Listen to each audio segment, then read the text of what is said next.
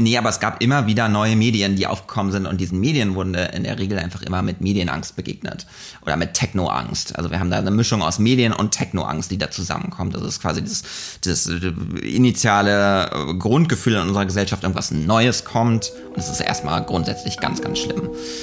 Bücher waren ganz, ganz schlimm, Radio war ganz, ganz schlimm, das Fernsehen ist ganz, ganz schlimm, jetzt ist TikTok ganz, ganz schlimm. Hallo, ihr Herzensmenschen. Herzlich willkommen zu Ein gutes Gespräch, dem Podcast von Ein guter Plan. Ich bin Birte Filmer und spreche heute mit Dr. Hannes Krause über die wissenschaftlichen Erkenntnisse von Social Medias Auswirkung auf unsere mentale Gesundheit. Und surprise, surprise, es ist nicht alles schlecht. Für mich war es ein sehr heiteres Gespräch, ein sehr informatives Gespräch und ich hoffe sehr, dass ihr sehr viel Spaß habt beim Zuhören. Nehmt euch was mit. Hallo lieber Hannes. Hallo. Schön, dass du da bist. Danke für die Einladung. Ich freue mich riesig hier zu sein. Ich freue mich auch total. Finde ich richtig gut. Ähm, wir haben gesagt, wir reden total frei. Wir haben kein Thema. Wir quatschen. Äh, wir machen eigentlich jetzt gerade einen gemütlichen Freitagabend, oder? Ja, was kann es Besseres geben? Super. richtig gut. Magst du dich einmal für alle ZuhörerInnen, die dich nicht kennen, vorstellen, bitte? Ja. Äh, ich bin Hannes Krause. Ich bin ähm, Wissenschaftler. Äh, ich bin Psychologe und mache äh, viel ähm, Forschung zu sozialen Medien. Ähm, guck mir an, wie sich soziale Medien auf unsere psychische Gesundheit auswirken, auf unser Verhalten, welche Rolle sie in unserem Leben eigentlich spielen und widme mich dem Thema ähm, der einen Seite wissenschaftlich. Und äh, das andere, was ich mache, ist, dass ich selbst auf Instagram ähm, recht aktiv bin, ähm, Content kreiere ähm, mittlerweile, aber auch viel ähm, auftrete in ähm, verschiedenen Formaten, gibt Workshops, ähm, gibt äh, Talks zu dem Thema mentale Gesundheit auf Social Media. Genau, das, das mache ich. Okay, sehr, sehr schön. Und du hast eine sehr schöne Wohnung, darüber haben wir gerade schon gesprochen. Und dein Bett ist immer gemacht. Gott, das bin nicht ich, das ist mein, das ist mein Mann. Wenn es nach mir ginge, sähe dieser Account viel, viel chaotischer ja, aus. Aber so, uh, just talking about pressure uh, on social media. Ja. ja. Genau, also das uh, war einfach, ich, um, um quasi die ZuhörerInnen ins Boot zu holen, das Gespräch, was wir vor der Aufnahme sozusagen begonnen haben, dass ich gesagt habe, ich habe erstmal meine Wohnung aufgeräumt, nachdem ich äh, äh, deine Bilder und auch die deines Mannes gesehen habe, weil es einfach so ihr so, ein, ja, so eine Traumwohnung und so ein Traumleben einfach habt, wenn man den Bildern ähm, ja, glauben darf. So. Äh, ja, das ist natürlich halt immer die Sache bei, bei, bei Instagram und das ist auch viel, worum es sich in meiner Forschung dreht, dass wir einfach in, dass wir einfach auf sozialen Medien kein realistisches Abbild der Realität geben kurzer Vermerk zu unserer Wohnung. Ich kann das leider, also klar, also das wird nochmal extra aufgeräumt, wenn Shootings stattfinden und wir machen eben auch viele Shootings bei uns in der Wohnung. Ähm, ich würde jetzt lügen, wenn ich sagen würde, sie ist sonst super chaotisch. Das liegt aber eher quasi an der Neurotik von meinem Ehemann.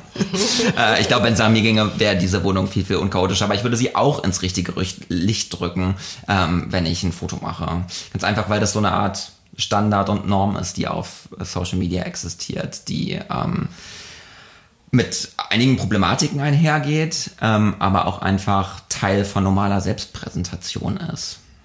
Absolut. Ich meine, vielleicht ist es ja auch vergleichbar damit, dass man sich zumindest, also dass man zumindest noch mal in den Spiegel guckt, bevor man das Haus verlässt. Also dass man ja auch da irgendwie guckt, wie wie möchte ich mich jetzt irgendwie Menschen, die ich, die ich nicht kenne, irgendwie, wie möchte ich denen gegenübertreten? Ne? Ich weiß nicht warum, ich hatte gerade wirklich die absurdeste Assoziation, aber ich, die ist wirklich so verrückt, dass ich sie dir direkt erzählen muss. Ähm, weil es gibt ein Bild, was ich nicht gemacht habe. Es gibt ein Foto, was ich nicht gemacht habe, obwohl ich es in meinem Kopf schon perfekt geplant hatte. Ja. Und es wäre ein Selbstporträt gewesen. Und ich glaube, also weil es in meiner Wohnung stattgefunden hätte und weil es einfach eine reale Situation war vor ziemlich genau zwölf Jahren, äh, zwölf Jahren und ein paar Monaten, ähm, als mein erster Sohn geboren wurde und ich aus verschiedensten Gründen dazu gezwungen war tatsächlich, Milch abzupumpen von meinen Brüsten ja. und mit einer elektrischen Milchpumpe in meiner Küche saß. Und es ist wirklich zwölf Jahre, ich glaube vor zwölf Jahren gab es noch nicht mal Instagram, ähm, Facebook schon, aber ja. ich glaube Instagram noch nicht und auch sonst sehr vieles noch nicht. Also es gab auch noch keine ähm, Elternblogger oder irgendwie sowas. Ja, also ich bin da sehr Social Media frei in meine Elternschaft geraten. Nichtsdestotrotz habe ich in dem Moment, wo ich da saß und dachte, ich habe diese Pumpen an meinen Brüsten. Also ich habe diese Dinger da dran, die daran saugen und dieses elektrische, das mit per Kabel und Schläuchen mit diesem elektrischen ja. Gerät, was auf meinem Küchentisch steht, verbunden. Und auch absurde und Geräusche von sich gibt, oder? Ja, ja. genau, mhm. so genau, ja. so zzz, zzz, ja. zzz, so genau, so äh, ungefähr kommt's hin. Und ich dachte, das hat doch außer den Menschen, die es selber gemacht haben, noch nie jemand gesehen.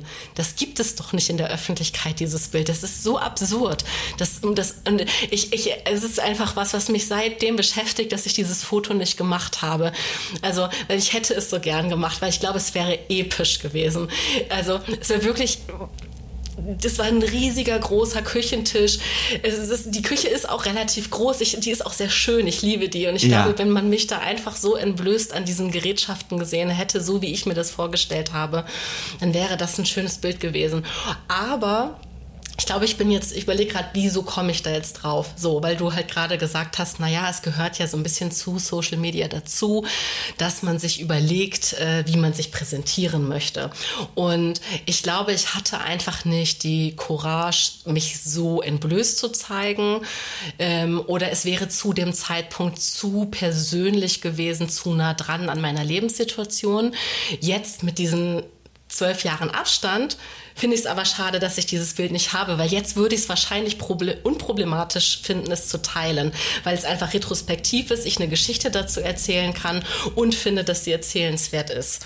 Ja, absolut und ich glaube auch, dass sich das, ähm, dass es jetzt auch von der Social Media, von dem Social Media Audience anders wahrgenommen wird als vor zwölf Jahren. Das ist ja auch irgendwie was. Diese Normen, die wir auf Social Media haben, die werden und auch in der Forschung immer irgendwie als so ein bisschen starr wahrgenommen und dass es einfach immer nur um Positivität geht und irgendwie verzerrte Darstellung. Aber ich nehme das schon wahr, dass in den letzten Jahren da ein Wandel stattgefunden hat und mehr auch Authentizität ähm, gefördert und gefeiert wird manchmal ein bisschen oberflächlich und das und vom Kern bewegt es sich dann doch nicht weg von einer super glossy Welt, aber es werden auf jeden Fall neue Nischen geschaffen oder vielleicht auch ein minimaler Normschiff, was das angeht. Und das finde ich eigentlich ganz cool. Absolut. Also ich, ich äh, habe gerade in Bezug auf dieses Thema Elternschaft, habe ich das schon ganz oft für mich so besprochen, dass ich ähm, gesagt habe, mir haben ähm, viele Inhalte vielleicht auch damals gefehlt. Ne? Also dass es jetzt ganz viel, ähm, also dass ich, dass ich einfach Menschen folge oder Kanälen folge, bei denen ich manchmal denke, okay, das betrifft mich vielleicht ähm, jetzt mit diesem spezifischen Thema nicht mehr. Das hätte mir aber in meinem Leben auf jeden Fall geholfen, entweder zu Beginn der Elternschaft oder aber auch was diese ganze Body Positivity Bewegung angeht, weil da, da gibt's ein, also da gibt es ja unfassbar tolle Arbeiten von wirklich tollen Menschen. Ja. Ich denke, wenn ich im, also wenn ich als Teenager äh, schon schon Social Media Zugang gehabt hätte, weiß man ja nicht, in welcher Bubble ich gelandet wäre, in der absoluten Beauty-Filter-Tralala-Bubble oder eben in dieser ja, äh, Body-Positivity-Geschichte, die mich vielleicht empowert hätte, einfach mit mir selber besser umzugehen. Absolut, ich finde es total schön und auch irgendwie faszinierend, dass du irgendwie direkt irgendwie auf wirklich schöne Aspekte von Social Media anspielst. Das ist in der Regel, wenn ich zu irgendwas eingeladen werde und ich soll über das Thema Social Media sprechen, dann kommen die Leute einfach immer schon mit so einer super negativen Grundhaltung, von der sie auch häufig wenig, also sehr, sehr schwer nur wegbewegbar sind, hin, die einfach irgendwie so ein Narrativ widerspielt von Social Media ist total grauenvoll und wir gehen alle irgendwie für die Hunde und es werden irgendwie, wir verplempern unsere Zeit, wir machen nichts Wertvolles mehr, die Kontakte, die wir knüpfen, sind total unwertvoll. Ähm, und das ist irgendwie, das ist einfach nicht die Realität, der wir ausgesetzt sind. Und das lässt sich tatsächlich auch einfach empirisch nicht zeigen, so ein, so ein mega krass negatives Narrativ. Ja. Ähm, und ich finde, das sind total die schönen Punkte, die du anspielst, dass du eben die Möglichkeit hast, dich, dass du dich wirklich, das klingt irgendwie so banal, aber dass du dich wirklich connecten kannst mit in nischigen Communities, dass du Anschluss findest, dass du irgendwie Themen thematisieren kannst, die du vielleicht in einem anderen Rahmen nicht thematisieren könntest und auch in einem Kontext, in dem du zum Beispiel aufwächst, nicht machen kannst. Ja, honestly, als schwuler Junge hätte ich es mir gewünscht, irgendwie eine, eine queere Community auf Instagram zu sehen, der ich mich irgendwie anschließen kann und wo ich irgendwie, wo man, wo man sich irgendwie gegenseitig äh, unterstützen kann, austauschen kann. Äh, stattdessen ich bin so in den Grund, so in den Anfängen von Social Media irgendwie aufgewachsen. Es war auch da alles noch relativ heteronormativ ähm, und bin in einer Kleinstadt groß geworden und deshalb war es irgendwie schwer, solche Themen irgendwie zu thematisieren und Anschluss zu finden. Hm. Ich musste gerade total lachen, äh, als du äh, ähm, äh, erzählt hast hier, dass, dass Leute das so verteufeln und wie viel Zeit wir damit verbringen, weil ich direkt an deinen ähm, an deinen äh, TED Talk denken musste, den ich äh, angefangen habe zu gucken und du mich direkt äh, den Leuten erklärst, so hier, wie viel Zeit verbringen wir auf Social Media? Und dann hast du gesagt, naja, hier so und so viele Stunden und so weiter. Und ich dann erstmal einen Cut gemacht habe und gesagt habe, okay, Pause, ich kann jetzt nicht weiter gucken, ich muss jetzt. Und, und, und gleichzeitig gebe ich dir aber komplett recht. Ähm, mit, mit diesen positiven Aspekten, beziehungsweise, also das ist meine sehr persönliche, du hast die empirischen äh, Werte dazu, ich habe nur meine persönliche Wahrnehmung. Meine persönliche Wahrnehmung ist ganz äh, klar ähm, oder Einschätzung ist, Social Media ist auch einfach nur in Anführungszeichen ein Medium, so wie es ähm, das Fernsehen ist, so wie es Magazine sind, Zeitschriften, ähm, Bücher, wie auch immer. Und äh, ähm, die Qualität der Inhalte äh, variiert in jedem Medium. Also ich kann halt wirklich ein sehr kluges Buch lesen und ich kann halt einfach den letzten, also äh, Entschuldigung, es gibt wirklich dumme Bücher. Also es gibt wirklich Le Leute, die einfach nur Schrott schreiben. Was okay ist. Es gibt ist. übrigens auch super dumme Bücher über Social Media. Oder das, das, das, nur mal, das nur mal an der Stelle. Bestimmt das auch, ne? Oder ich, Ein populärwissenschaftliche, die wirklich irgendwie mit Meinungen und Narrativen irgendwie voll sind, die sich aber einfach irgendwie empirisch nicht wirklich gut äh, zeigen, aber die haben halt häufig viel mehr Impact als eine Metastudie, die jetzt irgendwie jemand ja, liest, der also keinen Zugang findet. Ein, Buch ist halt auch einfach eine Druckerschwärze auf Papier. Also ja. der, der, ne, der intellektuelle Inhalt wird ja trotzdem von einem Menschen oder mehreren Menschen kreiert und das ist bei Social Media das Gleiche. A, absolut. Ja, voll ähm, voll schön und voll wichtig, dass du das sagst. Also wirklich, ich finde, der Vergleich zieht, also der Vergleich ist komplett gegeben, dass es einfach ein Medium ist, wie es in den letzten Jahren auch Medien gab. Ähm, gab, ich spreche schon irgendwie in der Vergangenheitsform. ich gehe davon aus, dass die traditionellen Medien nicht mehr geben wird, das glaube ich nicht. Ähm, ähm, nee, aber es gab immer wieder neue Medien, die aufgekommen sind und diesen Medien wurden in der Regel einfach immer mit Medienangst begegnet oder mit Technoangst. Also wir haben da eine Mischung aus Medien und Technoangst, die da zusammenkommt. Das ist quasi das, das initiale Grundgefühl in unserer Gesellschaft, irgendwas Neues kommt und es ist erstmal grundsätzlich ganz, ganz schlimm. Bücher waren ganz, ganz schlimm. Radio war ganz, ganz schlimm. Das Fernsehen ist ganz, ganz schlimm. Jetzt ist TikTok ganz, ganz schlimm. Ja. Ähm, und äh, so, und das sind aber halt, also es sind Medien und das ist, wir müssen dem Ganzen irgendwie viel, viel nuancierter begegnen, sonst kommen wir irgendwie mit dem Ganzen nicht weiter. Und wir verbauen uns, glaube ich, auch voll viel Potenzial, was sich rausschöpfen ließe. Ja, also ich bin, es ist einerseits schade, weil wir können gar nicht diskutieren, sondern wir können uns sagen gegenseitig jetzt ja. zustimmen. Aber ich finde es auch trotzdem auch total schön, dass du es genauso siehst, weil zum Beispiel ähm, ist es so, dass ich es einmal natürlich mit mir selber ausmachen muss, wie viel Zeit ich wie viel Bildschirmzeit habe ich ne, am Tag? So, das ist natürlich eine Frage, die ich mir stellen möchte. Die möchte ich mir aber nicht nur im Konsum von Social Media äh, oder Zeitvertreib auf Social Media irgendwie stellen, sondern die stelle ich mir tatsächlich auch im Arbeitskontext. Das ja. heißt, ich gucke auch ähm, wenn ich Bilder bearbeite, ähm, möchte ich das, möchte ich das so lange machen, möchte ich das nicht vielleicht lieber abgeben, ähm, auslagern, damit ich mehr Zeit habe ähm, meinen Alltag aktiver zu gestalten. Ne? Das ist aber ja. dann eben einfach eine generelle Frage.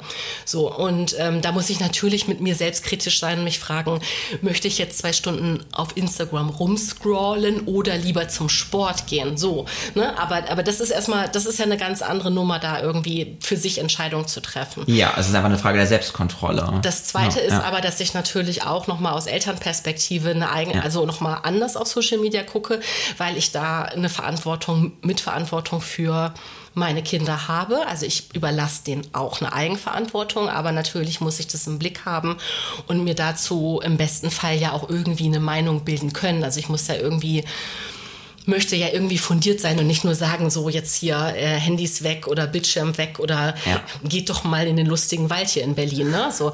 Und ähm, dazu kann ich dir einfach sagen, dass, dass ich da einfach auch nur in meiner individuellen Beobachtung meiner, meiner kleinen Familienbubble dir sagen kann, es macht auch einen riesen Unterschied, was die Kinder auf Social Media konsumieren ähm, und, und, und ob das irgendwie Bonding-Themen sind, die sie dadurch mit Freunden haben, ja. ähm, ob sie am, das ist nicht mal Social Media, sondern einfach am Rechner Spiele spielen, also ne, keine Ahnung, die bauen gerade sehr viel in Minecraft und lieben das da, ja, sich Welten zu kreieren, wo ich denke, okay, wenn ich das den Großeltern erkläre, sage ich, Minecraft ist digitales Lego. Gut, ja. So, weil das ist, glaube ich, ziemlich gut dann ja. übersetzt. Ne? Und das ist ein Unterschied, ob ich irgendwie äh, Ego-Shooter spiele oder ob ich was kreiere. Ja. ja. das macht, also das merke ich auch an der Stimmung der Kinder. Und was Social Media angeht, especially YouTube, ähm, kann ich sagen, da sind so viele gute Sachen passiert. Die haben, sie ziehen sich gute Sachen rein. Die kommen manchmal mit so Infos, die ich wirklich überrascht bin und denke, woher wisst ihr das? Und so, ja, das, das hat mir der und der der erklärt oder wir folgen dem und dem Kanal. Die folgen sogar freiwillig irgendwelchen wissenschaftlichen Kanälen. es gibt ja auch wirklich tolle Kanäle für Kinder, die sogar äh, Schulthemen Pädagogische Inhalte ja. haben. Ich hatte es neulich noch mit einer, mit einer Kollegin, die hat mir irgendwie davon erzählt, dass ihr jüngster Sohn irgendwie mittlerweile schon Schwierigkeiten, nicht, nee, nicht Schwierigkeiten damit hat, aber dass er äh, quasi fast schon äh, die englische Sprache präferiert, obwohl er auch deutschsprachig aufgewachsen ist. Ja. Das ist auch ein Punkt, den ich bisher auch noch nicht so richtig auf dem Schirm hatte, aber wir müssen uns überlegen, dass von jüngeren Generationen die Hauptsprache in der Medien konsumiert haben, sich höchstwahrscheinlich sehr stark geändert hat. Äh, dadurch, dass viele Social Media Inhalte auf Englisch sind. Und Absolut. wenn man mitkommen möchte, dann guckt man sich das halt einfach an. Und Medienkonsum hat einfach einen ganz ganz krassen Einfluss auf Sprachentwicklung. Wenn wir uns irgendwie andere Länder angucken, in denen zum Beispiel, in denen es keine Synchronisation von englischsprachigen Filmen gibt, ähm, äh, sondern mit Untertiteln gearbeitet wird, haben wir irgendwie bessere Sprachniveaus als, äh, als in Deutschland. Also Medien spielen da eine Rolle und Social Media kann da eben auch irgendwie bei der bei, bei ähm, Sprachtraining und beim Sprachenerlernen helfen. Absolut. Also to be honest, mein zwölfjähriger Sohn ist wirklich, äh, was sein Englischlevel angeht, ist der bald an meinem dran. Ja. Also das dauert nicht mehr lange, ne? weil der einfach wirklich auch und auch inzwischen Serien auf Englisch guckt oder ja, so. Ne? Und das finde ich halt mega. Ja. Und da war ich in dem Alter weit von entfernt, weil da er einfach äh, ja, ich meine, da, da, da könnte man, also ich habe leider überhaupt nichts parat, sonst könnten wir jetzt wirklich sehr lustige deutsche Filmtitel irgendwie uns um die Ohren hauen, von wegen, wie wurden denn damals irgendwie die, also unter welchen Titeln sind denn äh, ähm, US-Filme irgendwie in die deutschen Kinos gekommen? Oh Gott, grausame ja, Beispiele, ja, ja, ja. ja. Mhm. genau, also zum Glück fällt mir nichts ein, so. Und natürlich ist es, also ich bin ja auch keine Sprachwissenschaftlerin, aber ich glaube, wenn man sich angucken würde, wie äh, sozusagen also auch die, die Synchrondialoge dafür geschrieben wurden, dann weiß ich auch nicht, ob das gut war, dass wir das alles auf Deutsch geguckt haben. Ah, na, nee. Wobei ich muss sagen, ich bin tatsächlich eigentlich fast schon ein bisschen Fan von irgendwie, also wir, oder das heißt Fan, aber wir haben auf jeden Fall eine ziemlich gute ähm, Synchronsprecher-Community äh, in Deutschland. Die also, Ausbildung, die die machen, ist mega krass. Ähm, ich finde, da machen viele echt wirklich, wirklich richtig guten Job. Mir fehlt ein bisschen der internationale Vergleich, aber ich finde viel, vieles vor allem irgendwie bei alteingesessenen Synchronstimmen merkst du einfach, dass es wirklich, wirklich viel hau einfach drin. Also, also absolut. Ich habe, äh, ähm, das habe ich auch äh, null damit sagen wollen. Ich habe da größten Respekt ja. davor, beziehungsweise vielleicht sogar ein bisschen Bewunderung. Also ich, ich finde es wahnsinnig toll, was Leute mit ihrer Stimme äh, da machen können. Ich habe jetzt eher an so, weißt du, diese Gagschreiber, manche Sachen, also keine Voll. Ahnung, so Monty Python Filme, die dann, die auch einfach nicht also, funktionieren, die einfach schon an sich nicht funktionieren, gerade wenn es ein Film ist, der über Sprache lebt ja, und du genau. wirklich und aber auch über die spezifische Dynamik und die Melodie und den Rhythmus einer Sprache, dann kriegst du das einfach nicht synchronisiert. Das ja, oder wo einfach jetzt so im Nachhinein klar ist, dass da oft einfach so, so, ja, so ein bisschen deutschzotige Witze reingeschrieben ja. wurden, weil man es halt dem deutschen Publikum nicht zugetraut hat, irgendwie trockenen britischen Humor zu verkraften. Ne? Ja. ja. ja. so, genau. Ich bin in dem Alter, ich darf sowas, ich darf darüber bashen. oh Mann.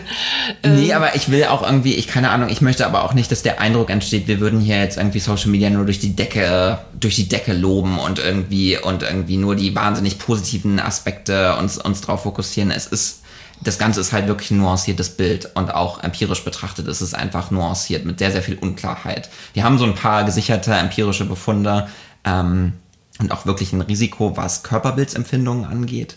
Also ähm, das Ausgesetztsein von bestimmten Körperidealen ähm, ähm, ist äh, relativ gut gesichert assoziiert mit Körperbildsstörungen ähm, oder Missempfindungen, Unzufriedenheit mit dem eigenen Körper, ähm, was entsprechend auch wirklich ein krasses psychisches Risiko einfach darstellt. Wir müssen uns auch überlegen, dass Darf ich da kurz ja. eine Zwischenfrage stellen? Ja. Weil mich das wahnsinnig interessiert. Ja. Ähm, Eben genau, weil ich ja auch noch aus einer sehr analogen Zeit komme ja. und eben gleichzeitig auch äh, schon sehr viel auch im Podcast und auch privat mich genau mit diesem Thema beschäftigt ja. habe. Wie kommt man denn überhaupt? Also mein, meine Erfahrung ist ja genau umgekehrt. Meine Erfahrung ist ja, dass ich durch Social Media weggekommen bin von einem toxischen, also Körperbild, also von dieser, ja. von dieser, von diesem also schlank sagt ja zum Glück heute fast keiner mehr, aber dieser Schlankheitswahn, also so bin ich ja aufgewachsen, dass, äh, ne, also eh 90er, äh, äh, ne, also das, da war ja nochmal ein ganz anderes Schönheitsideal sowieso, als es jetzt aktuell ist. Aber mich hat das ja eher entlastet, weil ich durch Social Media überhaupt in ganz andere äh, Bubbles gekommen bin. Und wenn du jetzt sagst, es ist empirisch bewiesen, dass, also, dass, dass, dass wir eben problematische Körperbilder, äh, Wahrnehmung haben durch durch Social Media, dann frage ich mich, ob sich die Problematik nicht eigentlich nur verlagert hat von einem Medium aufs andere, weil es ja als ich Teenagerin war, auch schon Medien gab, aber eben Printmedien. Ähm, da gab es eben äh, Bravo und Mädchen und ja. Bravo Girl und diesen Kram. Da gab es äh, ähm, dann später oder ne, also die, die Generation meiner Mutter hat dann die Brigitte gelesen und all die ganzen Co-Magazine, die es eben dazu gab und auch immer noch gibt. So, und die Frage ist ja, ist das ein Social Media, also die Frage, die ich jetzt stellen möchte an dich, ob du es weißt, ist das ein Social Media spezifisches Problem oder hat sich das eigentlich nur verlagert, weil die, äh, weil halt viel weniger Printmedien konsumiert werden und hat sich eigentlich nur inhaltlich das jetzt aufs Digitale übertragen? Super, der super der wichtige Punkt, ähm, den ich dir viel viel also den ich dir total gerne ganz klar beantworten möchte, aber äh, ich dir nicht beantworten kann. Das ist tatsächlich ein Grundproblem, dem sich die Social Media Forschung eigentlich schon seit Jahren stellen muss. Das immer so ein bisschen die Kritik von, äh, ja, was, also ist das, was wir hier gerade beobachten, messen und feststellen, empirisch irgendwie sichern, sind das einfach, sind das Social Media Effekte? Ist es wirklich spezifisch wegen Social Media? Oder ist das genauso wie du es gerade beschrieben hast, einfach nur ein Effekt, der woanders stattgefunden hat, der alltäglich auch stattfindet, nur halt bei Social Media auch nochmal abläuft? Also, dass wir, ne, du hast es gerade super schön beschrieben. Schönheitsidealen sind wir in der Werbung schon seit Jahren, seit Jahrzehnten Jahrhunderten irgendwie ausgesetzt. Ähm, und die haben einen Einfluss auf unser eigenes Körperbild. Und ähm, es ist tatsächlich ein bisschen schwierig, vor allem das empirisch so auseinanderzuziehen. Ist es jetzt was, was wirklich nur durch Social Media kommt oder ist es was, was einfach ein Effekt, der einfach da auch, auch stattfindet? Das ist methodisch sehr, sehr schwierig, das auseinanderzuziehen. Ähm, ich, da braucht es einfach ein bisschen mehr Untersuchung. Ich glaube, es ist vielleicht auch irgendwie so eine Mischung aus beidem. Also ganz, äh, ähm, also Effekte, die auch stattfinden würden, wenn es Social Media nicht geben würde. Und dann gibt es aber doch noch auch auf, aus psychologisch-theoretischer Sicht auch noch so ein paar Besonderheiten von Social Media, die das Ganze so ein bisschen, die dem Ganzen noch mehr Brisanz verleihen. Dass du zum Beispiel einfach sehr, sehr viel Access hast. Du hast sehr, sehr viel Access zu, zu, ähm, zu, äh, zu Informationen von, also zu sozialen Informationen. Du siehst irgendwie, du kannst im Grunde genommen innerhalb von keine Ahnung, einer Minute kannst, kannst du 100 Bilder von äh, Bodies konsumieren. Ja. Das ist einfach sehr, sehr viel. Das ist einfach sehr, sehr rapidly und eine, ähm, eine Normbildung speist sich vor allem dadurch eine wirklich schn schnelle, immer wieder wiederholte Exposition von bestimmten Bildern. Und ähm, ich glaube, das macht Social Media da schon zu was Besonderem mhm. ähm, und verleiht ihm ein bisschen mehr Drastik. Das ist jetzt aber gerade nur so eine persönliche Opinion. Es ist einfach sehr schwierig, es methodisch auseinanderzuziehen. Mhm. Ähm, aber das finde ich ist ein guter Punkt. Und den man im Hinterkopf behalten sollte, wenn man jetzt schon wieder anfängt, Social Media krass zu verteufeln. Mhm. Was auch, was zum Beispiel, was ich total cool finde, es gibt gerade erste, so also erste Befunde dazu, dass sich tatsächlich ähm, Body, äh, so Body Positivity Movements positiv auswirken auf die ganze Dynamik. Also dass es da so ein bisschen Entzerrung gibt. Es deutet so die ersten Evidenz deutet darauf hin, was ich total beruhigend finde. Ähm, und schön auch zu sehen, dass sich Körperbilder und Normen bei Social Media auch einfach verändern können. Ja, Absolut. Also auch wieder, wie gesagt, du bist äh, Wissenschaftler und ich bin die äh, mit ihren eigenen Erfahrungen. Aber ich kann es gar nicht oft genug sagen. Ich äh, danke Kim Hoss äh, für den Rest meines Lebens dafür, dass sie mich von Bügel-BHs befreit hat. das ist wirklich so. Also, und ich, ich, ich schwöre dir, ich hätte das einfach nicht gemacht, wenn ich dieser Frau nicht folgen würde und die nicht einfach immer wieder irgendwie einfach äh, gezeigt hätte, dass, es einfach nicht notwendig notwendig ist, BHs zu tragen und diese, sich selber zu fragen, warum, also ne, darf ich natürlich, also ich darf es tun, aber warum denke ich, ich muss es so, ne? Und, ja. und ich musste wirklich über 40 werden, um mir das zu erlauben, überhaupt drüber nachzudenken. Ja. Ne? Und, und, und dann wirklich auch mündig für mich selber eine Entscheidung zu treffen und zu sagen, nein, das ist total okay.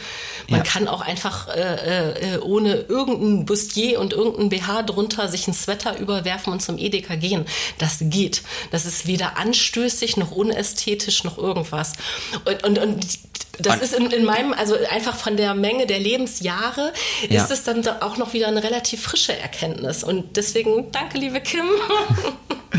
ja, auch einfach vor, äh, wirklich, wirklich super cool. Auch einfach, also man muss sich auch einfach darüber bewusst sein, dass vor allem irgendwie das weibliche Körperbild einfach noch, also mit viel, viel mehr Problematiken und mit viel, viel krasseren Standards und äh, toxischen Dynamiken belegt ist als das männliche. Das gibt es im, im männlichen Körperbild definitiv auch.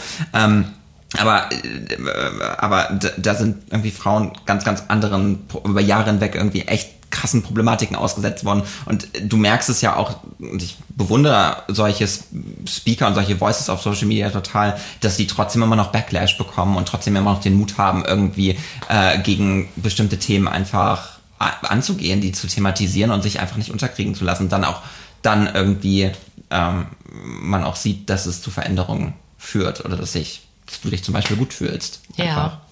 Aber ist das zum Beispiel so, würdest du sagen, dass sich das geschlechterspezifisch da verändert hat? Also dass äh, das klassische männliche Körperbild irgendwie zum Beispiel jetzt gerade, also dass da durch Social Media ein höherer Druck ist, weil das ist so meine äh, gefühlte Wahrnehmung, dass, dass es unheimlich viele äh, so so Fitness-Influencer gibt. Also das ist also keine Ahnung, warum mir die gerade irgendwie werden mir gerade ganz viele davon angezeigt. Weiß nicht, was der Algorithmus mir damit sagen möchte, weil das sich eigentlich auch ganz spezifisch an, an, an Männer richtet, so von wegen hier, jetzt kriegt mal euren Arsch hoch und jetzt geht mal ins Gym und jetzt lasst mal euren Zucker weg und jetzt guckt mal eure, ne, also diese ganze äh, Body Transformation so von wegen hier und in so und so viel Wochen kannst du so und so aussehen. Wo ich dachte, ach du Scheiße, also das das ist das neu oder also ist das oder ist das was Social Media spezifisches oder weißt du, was der Algorithmus mir damit sagt?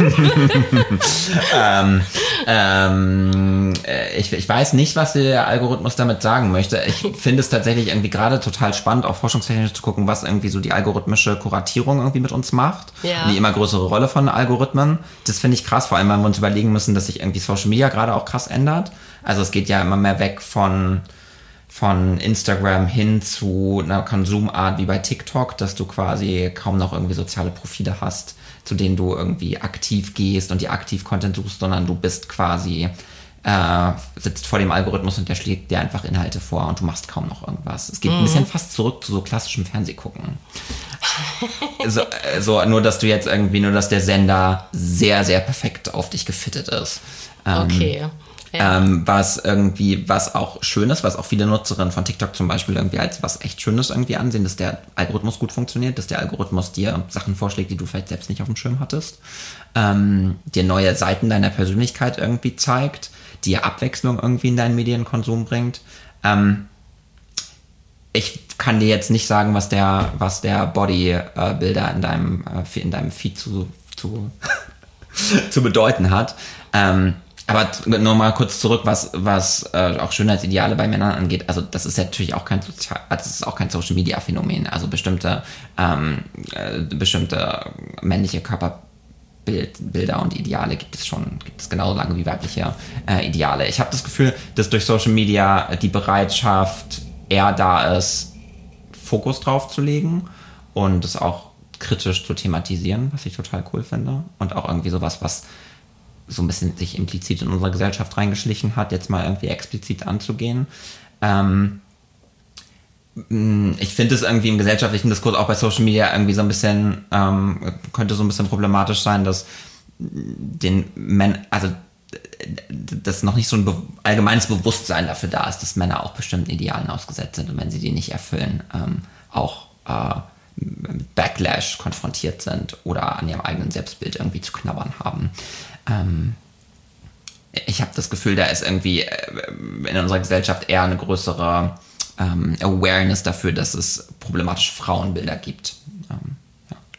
Genau, also ich, ich, mich interessiert das wirklich total, weil ich gerade gestern ähm, eine Story gesehen habe, wo eben so ein, so ein ja, Fitness-Influencer, wie auch immer, wofür er eigentlich wirklich steht, ob er jetzt wirklich für Fitness steht oder wirklich für, eher für Körperformen, Transformation, wie auch immer. Und der hat dann aber irgendwas geteilt von einem, ähm, von einem 14-Jährigen, der so einen so einen Formcheck macht, irgendwie ja. auf TikTok oder auf Instagram oder wie ja. auch immer und hat darauf reagiert und auf die Kommentare dazu reagiert. Mm, und dieser 14-Jährige war halt, ähm, also genau, hat halt so einen, so einen Bodybuilder-Formcheck gemacht. Das heißt, er hat halt wirklich hier Bizeps gezeigt ja. und solche Sachen. Und das, da bin ich einfach dran hängen geblieben, weil ich gedacht habe, okay, was passiert denn jetzt gerade mit diesem, Se also warum zur Hölle ähm, ist das ein Thema, dass hier irgendwie so ein, so ein junger Mensch sich so zeigt? Also im Endeffekt hat, war die Story an sich dann harmlos. Ja. Mhm. Aber ich wollte es dann trotzdem nochmal genau wissen und habe mir dann halt darüber Gedanken gemacht, ob zum Beispiel auch, äh, ich habe zwei Söhne, ob die in, eben vielleicht auch schon so ja solchen Themen ausgesetzt sind, beziehungsweise ich weiß es zum Teil, dass ähm, also selbst jemand wie Rezo, der ja nun wirklich nicht irgendwie für. Oh ja, der hat auch eine, auch eine Transformation hinter sich. Ja, ja, genau. Ja, genau. Ja. So, ne? Also das ist zum ja. Beispiel, ne, meine, also das ist ja nun jemand, der, der ist ja an sich, finde ich das super, ähm, finde ich, dass man als Teenager sehr gut äh, äh, Rezos Inhalte konsumieren kann. Aber genau, der hat eben dann auch seine Body Transformation zum Thema gemacht. Hatte, glaube ich, auch eine Kooperation mit irgendeinem ähm, irgendwelchen äh, Proteinpulvern oder irgendwelchen ja. Zusatz, was auch immer. Ne? Also er hatte auf jeden Fall eine Kooperation damit reingebracht. Und so, dann habe ich halt schon so ein bisschen meine, meine Eyes on, so, was macht das gerade mit den Kindern, wenn die das sich angucken. Ähm, ne? Weil grundsätzlich finde ich natürlich gut, wenn Kinder sich mit Gesundheit und Ernährung auseinandersetzen, aber ich will natürlich nicht, dass. Äh, Auch dass es so einen performativen Charakter äh, kriegt. Also, ja. dass, die, dass, dass es quasi, dass es effizient und dass es, äh, dass es irgendwie in einem bestimmten Zeitrahmen irgendwie stattfinden muss und dass vor allem irgendwie auch Vergleiche stattfinden. Genau, dass es kompetitiv ist Voll. und dass es halt Zahlen sind, an ja. denen man sich misst ist. Ne? Also ja. Absolut. Und ähm, und ich finde auch trotzdem, äh, finde ich, äh, Gesundheit ist irgendwie auch was, äh, es ist einfach so was Wichtiges, dass man auch den Informationen, die auf Social Media ähm, zu dem Thema gegeben werden, dann gibt es ja auch zigtausende, ähm, ähm, dass, dass man die kritisch hinterfragt und dass die auch irgendwie empirisch gut auch unterfüttert sind. Also, dass wenn irgendwelche Ernährungstipps geteilt werden ähm, und wirklich krasse Wellen schlagen, ganze Movements irgendwie hervorbringen und du hast eigentlich gar keine richtige Fundierung dahinter und die Leute setzen sich irgendwie, probieren sich kritisch und mit, einem, mit einer guten Motivation mit ihrer Gesundheit auseinanderzusetzen, aber das, was sie machen, ist eigentlich, also ist entweder komplett ineffektiv oder sogar ungesund. Und da, das hast du halt bei Social Media nicht, dass du eine, dass du eine gute, dass du eine gute faktenbasierte Content-Kuration durchführst, kannst du halt einfach nicht. Naja gut, also da würde ich jetzt einfach mal ganz frech dagegen halten, dass die ganzen Brigitte-Diäten wahrscheinlich auch nie irgendeinen ja. Faktencheck durchlaufen sind.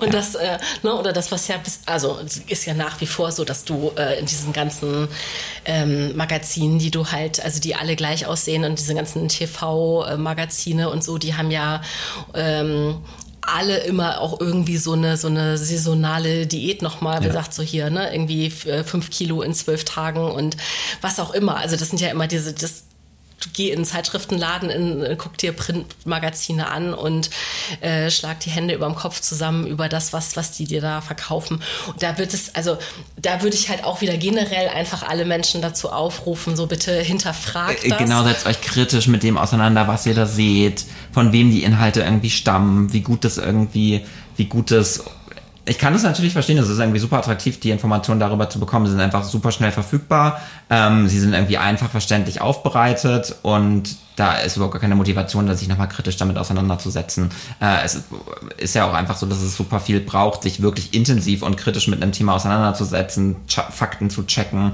Studien zu checken, ähm, äh, um, um zu verstehen, was eigentlich abgeht.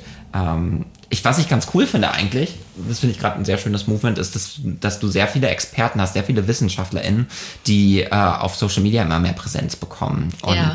quasi Wissenschaftskommunikation über das Medium betreiben. Das ist cool, irgendwie. Sei es irgendwie Dermatologen, die irgendwie, die irgendwie evidenzbasierte Skincare dir irgendwie vermitteln, ähm, sei es ähm, ähm, äh, sei es der komplette Diskurs über psychische Gesundheit, zu dem Thema habe ich auch viel gemacht. Ähm, Psychotherapeuten oder, ähm, oder andere Spezialisten, die quasi Fakten, eher faktenbasiert eine Psychoedukation betreiben und du wirklich an gute Informationen kommst einfach. Das ist super ja. schön. Wie bist du überhaupt zur Psychologie gekommen? ähm, ähm, das ist eine gute Frage. Ich hatte irgendwie nicht so einen wahnsinnig linearen Lebenslauf. Das Gefühl, ich hatte irgendwie sehr, nicht? sehr viele. Hast du Lücken?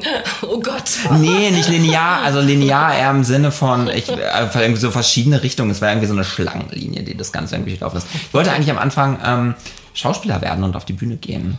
Ähm, habe mich dann irgendwann dagegen entschieden, ähm, was mir aber, glaube ich, irgendwie an der Schauspieler sein irgendwie total gefallen hat, war einfach die Rollenarbeit und dass sich in Leute reindenken, Verhalten von Protagonisten verstehen, tief verstehen, Verhalten vorhersagen von Personen, äh, Emotionen analysieren. Ähm, und dann bin ich irgendwie, dann habe ich die Schauspielerei sein lassen und habe angefangen Psychologie zu studieren und äh, das fand das super, super reizvoll. Wollte dann auch eigentlich Psychotherapeut werden und auch wirklich auch klinisch arbeiten. Ähm, und dann gab es die Möglichkeit zu promovieren, in die Wissenschaft zu gehen, zu einem, zu der Forschungsstelle, die frei geworden ist. Äh, und ich mir dachte, cool, dazu gibt es psychologische Forschung, voll das geile Thema, voll spannend, voll on the, on the Zeitgeist. ähm, das hast du sonst bei Forschung kaum. Also wenn ich irgendwie in anderen Themen der Psychologie irgendwie meinen Doktor gemacht hätte, dann hätte ich irgendwie, keine Ahnung, FMRT-Studien zur Wahrnehmung von Dreiecken gemacht. Also so nischig, dass ich jetzt definitiv heute nicht hier mit dir sitzen würde. So, und stattdessen habe ich aber was, was irgendwie so cool ist und die Leute einfach interessiert und ich das Gefühl habe, ich kann mit dem, was ich empirisch mache und Wieso muss ich jetzt an diesen Joghurt von Müller denken, mit diesen bin einfach total werbeverbrannt. Gott, gab's da was mit drei? Da gab es irgendeinen so einen komischen Joghurt, da konnte man, der hatte. Der, der oh, der Joghurt mit der Ecke. Den ja, oh Gott, ja, knicken. ja, ja, ja. Ja, äh, gibt es oh bestimmt auch ein paar FMRT-Studien zu, welcher, welche Ecke sich da am besten knicken lässt und wie die wahrgenommen wird. Ja. Was ist los mit mir heute? Okay, wirklich. Okay, du hast aber meine Frage trotzdem nicht beantwortet, wie du zur Psychologie gekommen bist. Du hast nur gesagt, du hast dann aufgehört mit, dem, mit der Schauspielerei. Aber was mich total interessiert, ähm, gab es so, also ist da in der, also hattest du als Teenager schon Ambitionen dazu oder gibt es da irgendwie Vorbilder oder also es gibt ja manchmal Leute, also ich habe tatsächlich auch schon von Leuten gehört, die gesagt haben, so es gab keine Ahnung, es war eine Serienfigur oder so, ne, die die sie also ich habe als als Teenager die und die Serie geguckt und das hat mich so interessiert, dass ich so sein wollte wie Dana Scully oder was auch immer so. Deswegen ähm, hast du weißt du es selber oder oder ist es einfach passiert? Bist du einfach zur Uni gegangen und hast dich eingeschrieben? Ach Gott, ich ähm, ähm, ich hatte schon immer eine absurde äh, Vorliebe für Horror- und Slasher-Filme. der ich auch schon in sehr jungem Alter nachgegangen bin und echt mir irgendwie Hardcore-Slasher angeguckt habe. Liebe ich auch immer noch, ähm, übrigens. Ähm, und es klingt so ein bisschen klischeeig, aber es war tatsächlich das Schweigen der Lämmer und, und, und die forensische Psychiatrie und äh, die, das Profiling von, von Straftätern. Das war so mein erster, meine, mein erster Touchpoint mit der Psychologie und fand das einfach super spannend. Ich habe dann auch tatsächlich im, im Bachelorstudium ein, ähm, ein Praktikum in einer forensischen Klinik gemacht und habe mit Straftätern gearbeitet, was super spannend war. Einfach. Ähm, was war dein prägendstes äh, äh, Ereignis da oder die also gibt es irgendeine Geschichte, die dir da noch zu einfällt? Ich bin sehr neugierig jetzt. Äh, in der Forensik? Ja. Ähm, ich habe da, glaube ich, ein ziemlich krasses Gespür dafür bekommen, welchen Impact eine Psychose haben kann. Also ich war auf einer Station, wo ähm, Straftäter waren, die aufgrund ihrer Psychose eine Straftat begangen haben. Also die so krass psychotisch waren und in solchen Wahn und Halluzinationen ähm, verortet waren, dass sie eben wirklich krasseste Sachen gemacht haben. Ähm, und ich äh, habe da wirklich ein Gespür dafür bekommen, wie krass und wie krass äh, also wie, wie, wie krass einschneidend und impactvoll so ein Störungsbild ist. Und auch so, wie wir es uns in unserer Gesellschaft nicht wirklich vorstellen können. Ähm, ich finde es sehr, ich fand es sehr, sehr faszinierend, wenn ich mit den, mit den Patientinnen gearbeitet habe, ähm, wenn sie mir irgendwie von ihren Wahnvorstellungen erzählt haben, wie die sich aufbauen, wenn sie mir aber auch, wenn sie zum Beispiel in einer stärkeren psycho, psychotischen Episode waren, wie die Gedankengänge funktionieren, also und wie die Kommunikation mit denen abläuft, auf eine ganz, ganz andere Art als, als die normale Kommunikation, auch zum Teil sehr kreativ, sehr, sehr ausdrucksvoll und wirklich, ähm, äh, ja, sehr, sehr, impact, sehr impactvoll.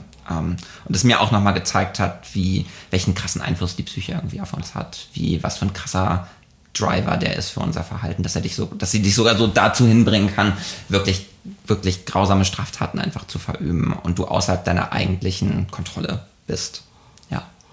Ja. Okay. Sorry, sehr heavy topic gerade. Nee, überhaupt nicht. Also das, das, äh, das interessiert mich total. Ich ähm, kriege hier immer diese Zornesfalte, wenn ich äh, mich doll konzentriere und ich versuche, also was mir gerade äh, schwer fällt, ist äh, mir das überhaupt vorzustellen oder also ich mir fällt es gerade schwer, auch eine Frage dazu zu formulieren, obwohl ich genau weiß eigentlich, was ich wissen will, nämlich ähm, weil du gerade gesagt hast, was für, also wie krass die Psyche ist. Und ich mich aber gerade frage, wann, also welcher Teil vom Gehirn oder was ist dann eigentlich die Psyche?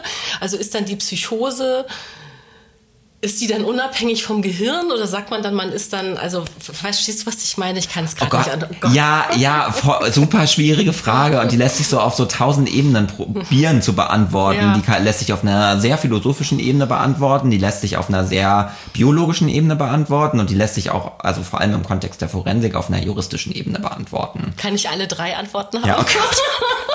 Bitte. Das ist schon, ich, ich hoffe, ich krieg's, ich krieg's, ich krieg's noch zusammen, aber ähm, Einmal zur biologischen Ebene. Du hast tatsächlich irgendwie bei einer Psychose hast du ziemlich gute und gut belegte, robuste äh, neurologische Korrelate. Also das heißt besondere Vorgänge in deinem, in bestimmten Arealen deines Gehirns.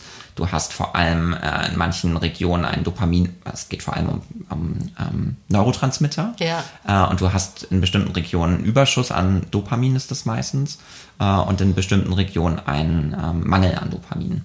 Und das löst unterschiedliche Symptomatiken aus. Man hat bei der Psychose auch so zwei Arten von Symptomatiken. Einmal wirklich, das nennt man Positivsymptomatik, wirklich sowas wie Wahnvorstellungen, Halluzinationen, also Dinge, die sich auf deine Wahrnehmung draufsetzen quasi. Ja. Und dann hast du auch Negativsymptomatik, das ist quasi, dass du ganz affektarm wirst, fast schon depressiv, dass du ähm, äh, soziale Kontakte einstellst, ähm, komm, manche Leute sprechen nicht mehr. Ähm, also da wird dann quasi was aus deinem aus deinem Empfinden weggenommen. Okay. So. Und das hast du relativ gut, relativ gut belegt mit, ähm, ähm, mit äh, Dopaminkorrelaten im Gehirn. Entsprechend relativ gut lässt sich die Erkrankung auch einstellen über Psychopharmaka. Ja. ja genau Macht man das über einen Bluttest oder wie findet man das? Also wie, wie, wie misst man das eigentlich? Wie misst man äh, das wird, weißt du das, wie, das, wie man das medizinisch misst?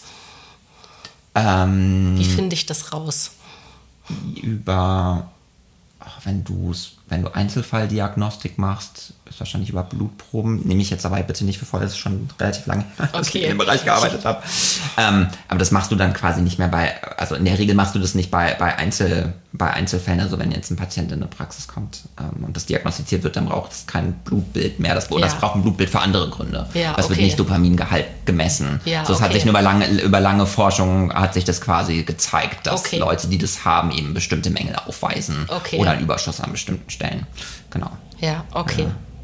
Ähm, juristisch, genau, und juristisch ist es eben so, dass du, ähm, wenn du eine Straftat vollübst, die du quasi nicht bei vollem Handlungs- und Entscheidungsspielraum begangen hast, also wenn du so platt ausgedrückt nicht mehr Herr deiner Sinne bist quasi, dann wird das juristisch an, anders gehandhabt, als wenn du es bist. Also es wird quasi so diese, diese Unterscheidung aufgemacht.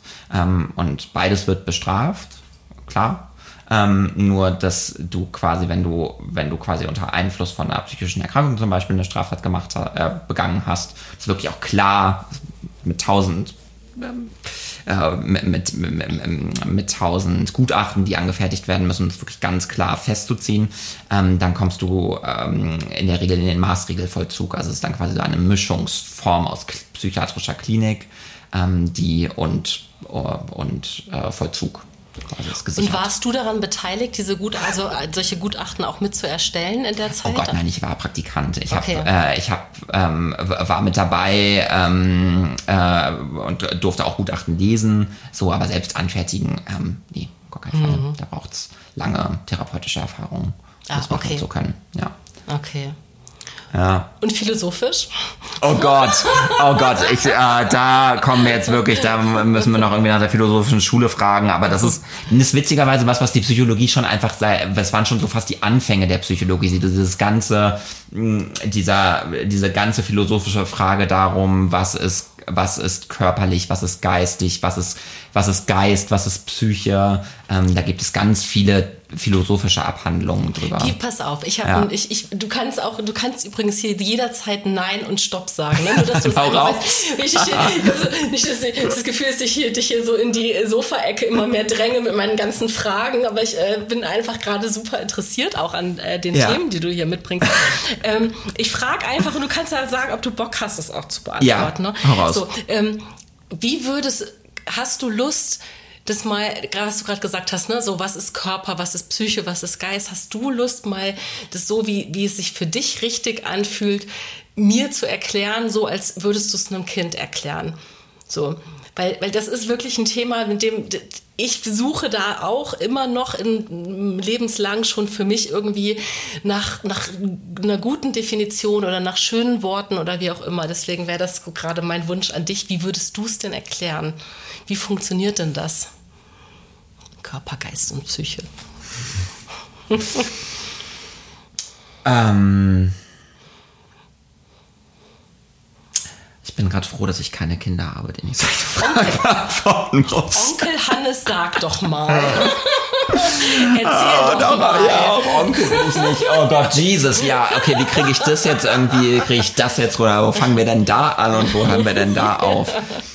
Ich glaube, mh, mal ganz grundsätzlich, dass eine große Trennung zwischen rein körperlichem und rein psychischem schon per se nicht wirklich gut möglich ist. Also, weil du eine ganz klare Beeinflussung von dem einen und dem anderen hast. Also die Psyche wirkt sich auf unsere körperlichen Funktionen aus, ähm, auf körperliche Empfindungen. Ähm, du und gleichzeitig wirken sich körperliche Empfindungen, die wir haben und die ganze psychologische Basis, aus der wir bestehen, Zellen, ähm, Hormone, Neurotransmitter, wirken sich auf unser psychisches Erleben aus. Und ähm, es ist ja, ich probiere irgendwie gerade eine schöne passende Analogie zu finden, wie man das irgendwie, wie man das irgendwie schön erklären kann. Es ist vielleicht irgendwie so ein bisschen wie so ein, wenn man sich das vorstellt, wie der Körper ist so eine Art, fast schon so ein bisschen wie so eine Maschinerie, also wie so Zahnräder, die zusammensetzen und komplex miteinander irgendwie wirken. Und du hast quasi in deinem Kopf so eine, so eine Art transzendale fast schon so gottesähnliche Figur, die das Ganze irgendwie steuert und die die Fäden, die die Fäden irgendwie zusammenhält. Und wenn ein Zahnrad nicht funktioniert, dann kommt diese Person, diese transzendale Person ins Struggeln. Und gleichzeitig, wenn die äh, transzendale Person ins Struggeln kommt, dann funktionieren auch einzelne Zahnräder nicht mehr so richtig. Okay, das ist aber ein ganz geiles Bild. Das, das gefällt mir gut. Klingt so ein bisschen mechanistisch.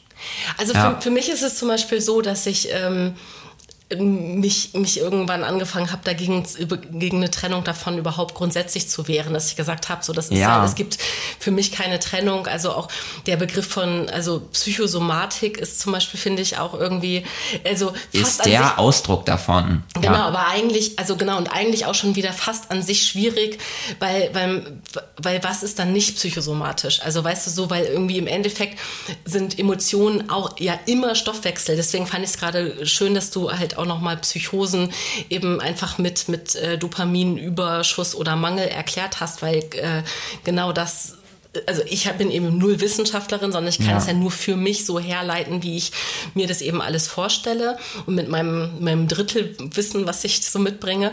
Aber trotzdem, ähm, mein, mein wie nennt man das hier, ähm, nicht Erweckungsmoment, ich bin ja nicht in irgendeiner Sekte oder bin nichts beigetreten, aber so ein Aha-Moment hatte ich, ähm, als ich mal einen TED-Talk, das ist glaube ich einer der meistgesehensten TED-Talks, mir fällt weder der Titel noch der Name der Frau ein, aber die, die sozusagen darüber referiert, wie eben unsere, unsere ähm, Körperhaltung, ähm, also auch und, und, und wirklich Bewegungen, die wir machen, eben Einfluss auf unser Gemüt hat. Also dass dieses ähm, eben nicht ähm, nicht, dass, dass Emotionen nicht nur körperlich sichtbar sind, sondern dass durch körperliche Aktivität wiederum auch Stimmung beeinflussbar sind. Sowas wie, und das ist eh schon ewig her, dass ich das gesehen habe. Absolut ist, geil, ja, ja. ja, so, ne? ja. Aber äh, für mich war das damals eben, als ich es das erste Mal gesehen habe, total neu, ja. so rum zu denken. Nämlich dieses, aha, wenn ich mich äh, äh, auf was vorbereiten will, äh, auf einen schwierigen Termin oder irgendwas oder wo ich gut performen will, dann stelle ich mich vielleicht vorher vorher in, in Kriegerposition, Kriegerinnenposition von mir aus vor den Spiegel und streckt die Arme hoch und so. Und dieses so, ne? Und Icon, also dieses sich selber auch zu motivieren oder was das auch macht. Also was ja zum Beispiel in, in, in der ähm, im, im Sport oder generell, glaube ich, in den USA, wo vieles kompetitiver ist, aber dafür auch üblicher, dass man sich mehr so als Mannschaft motiviert, dieses sich beklatschen oder dieses ähm, vor einem Mannschaftsspiel sich in den Kreis stellen und sich die äh, Hände um die Schultern legen und so ein, dadurch auch so eine Körperlichkeit zu schaffen von wir sind ein Team und da laut zu schreien oder all diese Sachen. Oder äh, lass uns beim Beispiel Schauspielern bleiben, wo wir es da ja. gerade schon von hatten. Ganz viel irgendwie an Rollenarbeit ist auch einfach einfach körperliche Arbeit, also ja. körperlich in Rollen reingehen und, und weil du es einfach merkst, dass bestimmte Körperhaltung, bestimmte, wenn du es ganz biologisch runterbrichst, bestimmte Muskelaktivationen quasi, bestimmte Gefühlszustände hervorrufen. Es gibt so, so gibt so eine super geile Studie, das ist schon ewig alt. Das waren so die Vorreiter, die das eben, die das, die das untersucht haben. Wenn du Leuten, ähm, die haben so ein super geiles Experiment gemacht, wo sie, wo Leute einen Bleistift in den Mund nehmen mussten. Ja. Und das verglichen haben in einer Gruppe, die das eben nicht getan hat. Und das ging nicht um den Bleistift an sich, sondern es ging quasi einfach nur um die ähm, Aktivation von den gleichen Muskeln, die beim Lachen aktiv werden. Du ah. hast quasi, du, hat, du hattest tatsächlich einen Einfluss auf deren Stimmung gefunden, einfach durch die Aktivation der Lachmuskeln. Ja. Ohne dass, dass, dass da ein Gefühl hinterstand, dass es, dass, dass, dass es ausgelöst hat. Und ich finde, das ist ein super schönes Beispiel dafür, wie wichtig die Zusammenarbeit ist zwischen körperlichem und psychischen und in welcher Interaktion es miteinander steht. Absolut, genau. Oder dass es eben, genau, und dass es in dem Sinne deswegen auch keine Trennung gibt, sondern dass es einfach von, dass, dass man einfach von zwei Seiten auf dieselbe Sache guckt und dass, dass eben, dass es äh, keine Einbahnstraße ist, sondern dass es eben in, in beide Richtungen funktioniert. So dass, also, ja. das ist für mich eine total, ähm, also in meinem Leben eine wichtige Erkenntnis gewesen einfach, ne, dass, dass, dass, dass ich eben, ähm, und da, da, da kann ich wieder ganz viele rote Fäden zusammenknüpfen und sagen, es gehört alles zusammen, auch jetzt wieder zum Beispiel zu diesem ähm, Body Positivity oder eben auch die Ablehnung des eigenen Körpers, dass ich immer dachte, mir geht's erst, also mir kann es erst gut gehen, wenn ich schlank bin oder sowas. Weißt du, so, dass ich so gemerkt habe, so, nee, ich kann ähm, erst als ich angefangen habe, mit mir selber gut zu sein, ja.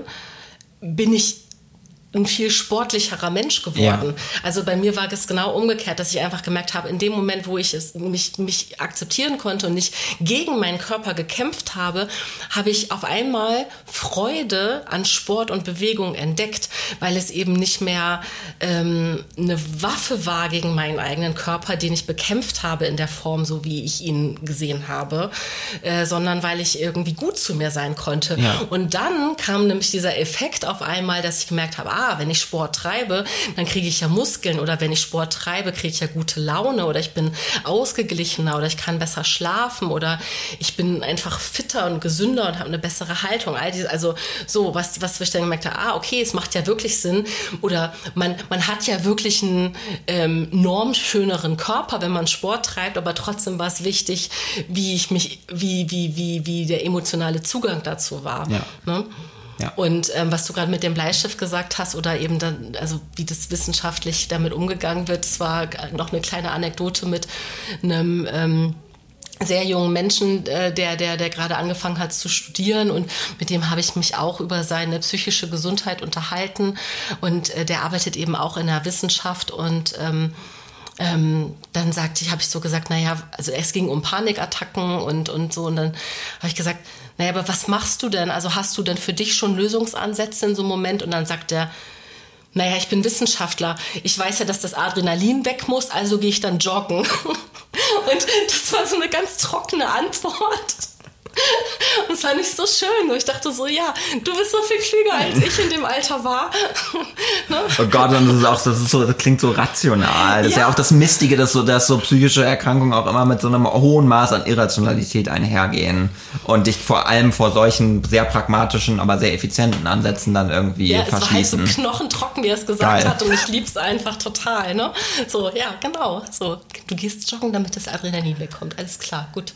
Und, und, und das hilft hilft ja aber total, solche Zusammenhänge zu verstehen, ne? um wirklich zu checken. Also warum, weil das ist eben nicht immer das Umfeld, was irgendwie was ist oder das Leben an sich, sondern manchmal ist es eben, also darum geht es ja auch irgendwie, wenn man mit sich selber gut sein will, dass man einfach mal mit so ganz banalen Dingen anfängt wie habe ich gut geschlafen so ne? Also wenn ich nicht weil manchmal versteht man ja die Welt nicht mehr und, und äh, hat aber gar nicht drauf, also checkt gar nicht, dass man vielleicht die letzte Nacht fünf Stunden nur geschlafen hat und dass das einfach zu wenig ist und dass deswegen einfach der Tag per se sich so anstrengend anfühlt, auch wenn es gar nicht ist und man aber nicht versagt hat und auch nicht die anderen schuld sind, sondern einem einfach zwei, drei Stunden Schlaf fehlen. Ja. So. Und, und wenn, wenn man das versteht, wenn, wenn man einfach versteht, dass da einfach Energiereserven nicht aufgefüllt wurden durch Schlaf, ja, dass da einfach notwendige Prozesse nicht zu Ende gebracht wurden, äh, dann, dann, dann, dann kann man ja auch milder mit sich selber sein. Ja. Und der Welt. Ja. Ah, ich leider, ich äh, hab, bin leider so ein Schlafkandidat. Oh, hab ich jetzt einen Punkt getroffen? Ah, Trigger, Trigger. Oh, und ich wünschte, äh, weißt du, das, was du gerade gesagt hast, das ist eher das, was für, was mich, was für mich zu einem unaushaltsamen Mantra wird, quasi, dass ich, dass ich das verdrehe und mir denke, fuck, wenn ich jetzt nicht schlafe, dann bin ich am nächsten Tag nicht leistungsfähig, okay. dann geht's mir am nächsten Tag nicht gut. Dann bin ich irgendwie, dann bin ich hardcore depressive, wenn ich jetzt nicht meine acht Stunden Schlaf bekomme und dann muss es, äh, verfalle ich in so einen dogmatischen Käfig und dann bin ich wach. Und dann ja. liegst du ganz krampfig im Bett mhm. und, oh Gott, du ja. Arm. Okay. Ja. Okay. Du wirst einen Weg finden. Ich glaube an dich dass du in, in, in einen entspannten Schlaf kommst. Ja. ja, doch, und es gelingt mir auch. Es, ist, auch nicht, ist auch nicht arg, aber da es gibt so Phasen, da bin ich dann manchmal echt ein bisschen, bisschen schlafge, schlafgebeutelt. Und was Wohl, machst du dann? Aber stehst du dann wieder auf oder? Ja, ich habe alle möglichen, ich habe alle möglichen Strategien irgendwie durch. Und dann denke ich mir auch immer, oder so ist dann auch mein Umfeld immer, es ist so, ich habe dann auch das Gefühl, das wird nicht ernst genommen. Das ist dann so, Hannes, du bist irgendwie Psychologe, du solltest es doch wissen. Ach mein Gott, like, ja. Just also chill, also. like you know it. Und ich bin so, ja, I know it. Das Ding ist halt auch, I know it. So, aber und das, das illustriert mir eigentlich voll gut auch nochmal irgendwie, wie es, wie, wie irrational Erkrankungen laufen. Selbst wenn du ein gutes Krankheitsmodell in deinem Kopf hast und ganz genau weißt, warum du gerade nicht schlafen kannst, was du theoretisch tun könntest, damit du nicht schläfst, äh, damit du, äh, da, damit du schläfst.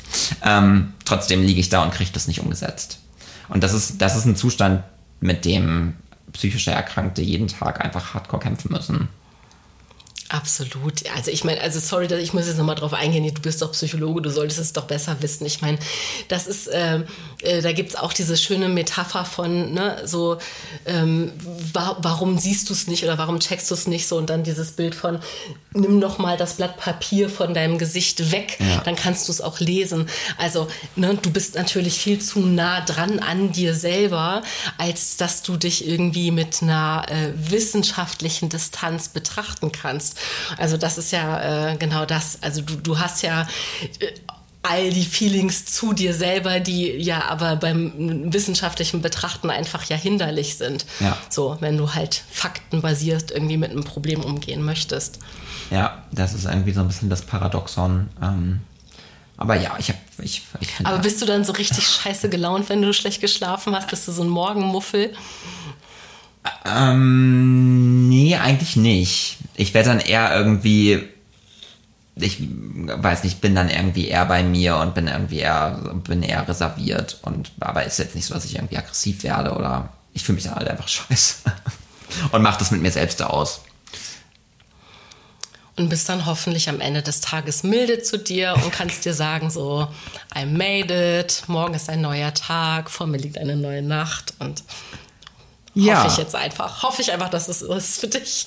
Ja, ja, ja, voll. Eigentlich, eigentlich voll cool. Was, was mir voll geholfen hat, war so zu sehen, was für krasse Sachen ich machen konnte und was ich irgendwie trotzdem leisten konnte, trotz Schlafentzug. So, ich habe irgendwie, ich habe ähm, zahlreiche krasse Vorträge gehalten nach durchzechten, schlaflosen Nächten und ich habe die trotzdem irgendwie gemeistert. So, und das, das zu wissen, das ist was sehr Stärkendes irgendwie, dass man sich irgendwie befreien muss in solchen Situationen von, von einem künstlichen Druck, der da ist, weil man funktioniert.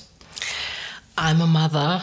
Ja? Sorry, dass ich diese Karte jetzt spielen muss, aber ich weiß natürlich genau, wovon du redest. Ich weiß nicht, was ich schon mit wirklich absolutem Schlafmangel alles gerissen habe.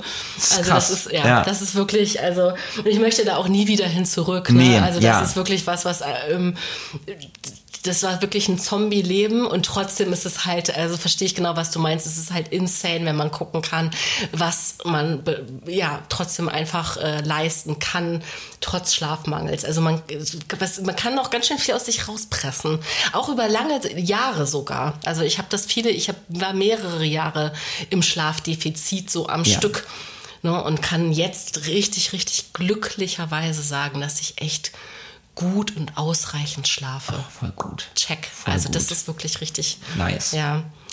Nicht, dass ich immer äh, äh, mit einem so verantwortungsbewusst umgehe. Wir haben ja heute schon äh, drüber gesprochen, dass wir eigentlich vor zwei Tagen aufnehmen wollten und auch ich einen Reminder brauchte, dass wenn ich mich kränklich fühle, bitte nicht arbeiten gehen soll. Ähm, ne, das fällt mir jetzt nur gerade dazu ein, so, ne, um ja. auch ein bisschen transparent zu machen, dass auch nicht ich immer alles besser weiß, nur weil ich hier in einem Achtsamkeitsverlag einen Podcast hoste. auch ich brauche dann äh, liebe Freunde, die mich mit äh, zärtlichen Arschtritten daran erinnern, dass ich bitte einfach im Bett bleibe. Sehr, sehr wichtig. Danke, Andrea. Heute ist ein guter Tag, um ganz vielen Menschen Danke zu sagen. ja.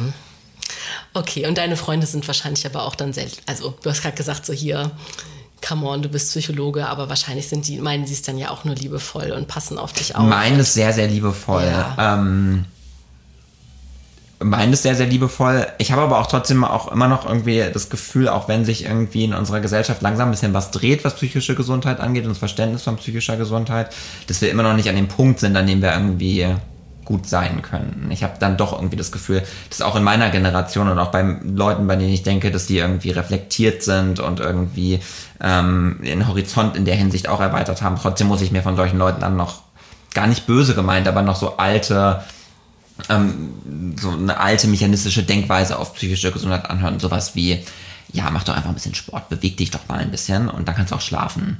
Oder mh, hm, sitz halt nicht die ganze Zeit vorm Rechner, sondern mach halt mal was power dich doch mal richtig aus. So.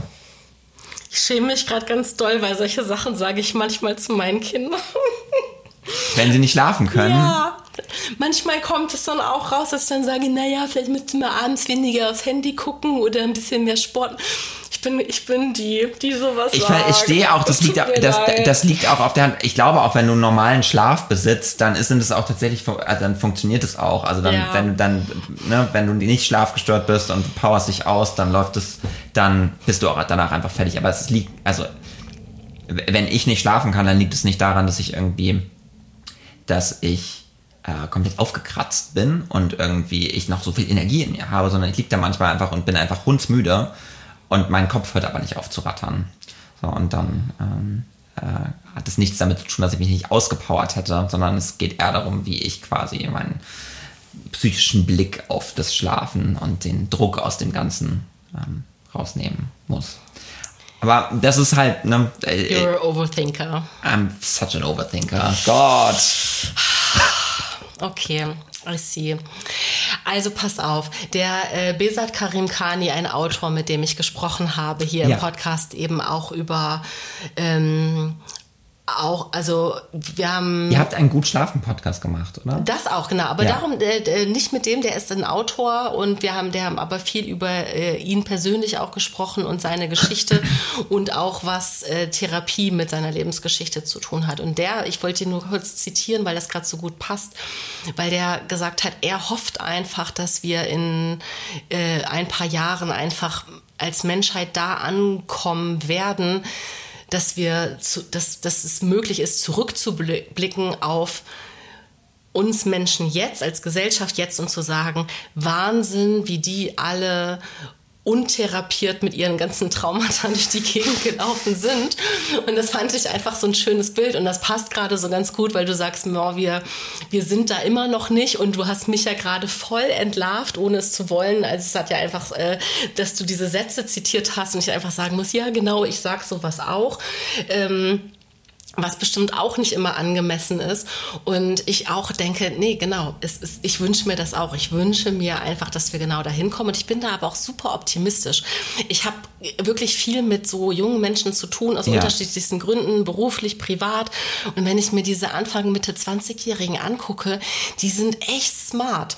So was, was, also gerade was so, so emotionale Intelligenz angeht, die sind super offen, Ja. die sprechen miteinander, die sind wirklich, die machen sich wirklich, die zeigen sich verletzlich, die, das, das ist ganz toll, so, ne? Ja. Also, und, und das ist ein Riesenunterschied zu den Menschen, die so alt sind wie ich. Also, da sehe ich wirklich einen großen Prozess und noch größere Unterschiede zu der Generation meiner Eltern. Und äh, deswegen bin ich super optimistisch, dass da ganz viel passieren wird, ne? Und dass, dass wir einfach sehr viel achtsamer und liebevoller sein werden in vielleicht schon wenigen Jahren, weil da einfach viel passiert. Ja, ja, das sehe ich auch. Das sehe ich auch. Und da würde ich auch tatsächlich Social Media da ein Stück weit eine Rolle zuschreiben. Und die, und irgendwie, in denen es irgendwie Communities gibt, in denen das irgendwie praktiziert wird, in denen Awareness geschaffen wird für psychische Gesundheit, wie darüber kommuniziert wird, wie man mit Betroffenen umgeht, ähm, wie man irgendwie einen besseren Zugang, eine bessere Sprache äh, findet. Ich finde, das ist voll häufig auch einfach nur Ausdruck von Sprache, ähm, wie drüber, wie auf Leute herangetreten wird, ähm, ohne dass irgendeine böse Absicht dahinter steckt. Aber es sind die Worte irgendwie, die man wählt, mit denen man Leute, die unter, unter einer ähm, psychischen Erkrankung leiden, besser einfach erreichen kann. Und ich glaube, dass da schon ein gutes Movement von den Plattformen ausgeht.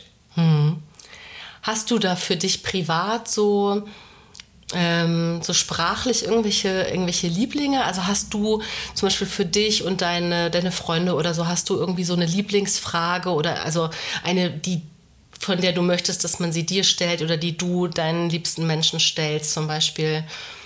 Also, oder gibt es irgendwas sprachlich, wo du sagst, oh, das ist so das, wo, wo, wo ich das so, wo du das für dich dran messbar machst, den, ist total simpel, aber einfach irgendwie so der Unterschied zwischen wie fühlst du dich und wie geht's dir, ja, ist so ein, finde ich, ist ein fundamentaler Unterschied. Also das eine ist einfach eine, ist einfach eine, da gibt's auch, ist einfach so eine simple, also wie, wie geht's dir, ist einfach so eine dumme Frage, weil es da im Grunde genommen irgendwie maximal zwei Antworten zugibt. So, und man, und das, und es ist auch eine Frage, äh, einfach eine geschlossene Frage, die ein Gespräch irgendwie beendet und die einfach irgendwie, das ist eine Höflichkeitsfloskel und da geht es nicht um, und, und ich finde, in, in dem Wort gehen steckt auch schon wieder sowas, fun sowas Funktionalistisches. Wenn du aber fragst, wie fühlst du dich, dann öffnest du sofort irgendwie den Raum für Dialog und hast sofort, ähm, äh, bist direkt auf einer Gefühlsebene und kannst irgendwie emotionale Welten beschreiben, die eine Person vielleicht gerade durchläuft. Und ich finde, einfach weil das eine Einstiegsfrage ist, setzt die sofort einen anderen Ton.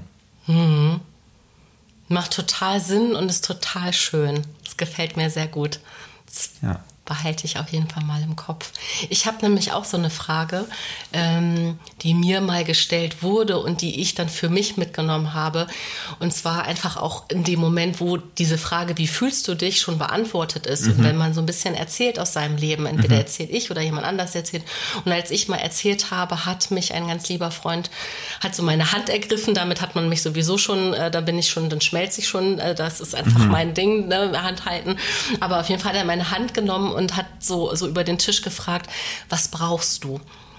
Und das hat oh, mich auch super schön. Und das hat mich, ja, und das hat mich so total berührt, weil ähm, das auch so ein Ding ist. Viele Menschen fühlen sich oft genötigt, Lösung zu präsentieren. Und oft ist das sowas wie eine Meinung oder so, wie du vorhin beschrieben hast, so diese gut gemeinten Ratschläge wie, ah, okay, du schläfst schlecht, dann mach doch mal Sport oder mach doch mal dies. Also irgendwie aus dem guten Willen ja. heraus mit an Lösungen zu arbeiten und aber mit einer Gegenfrage, also oder mit einer Frage zu antworten, zu sagen, was brauchst du? Und da oder, steckt so wahnsinnig viel drin. Gott, ist das ja. schön. Es steckt so, es, ja, ja, ne? es, steht, so. es, steckt, es steckt auch einfach, also es steckt eine äh, es steckt eine Offenheit dahinter, eine Hilfestellung, die, die da ist, aber auch gleichzeitig Fokus auf der anderen Person.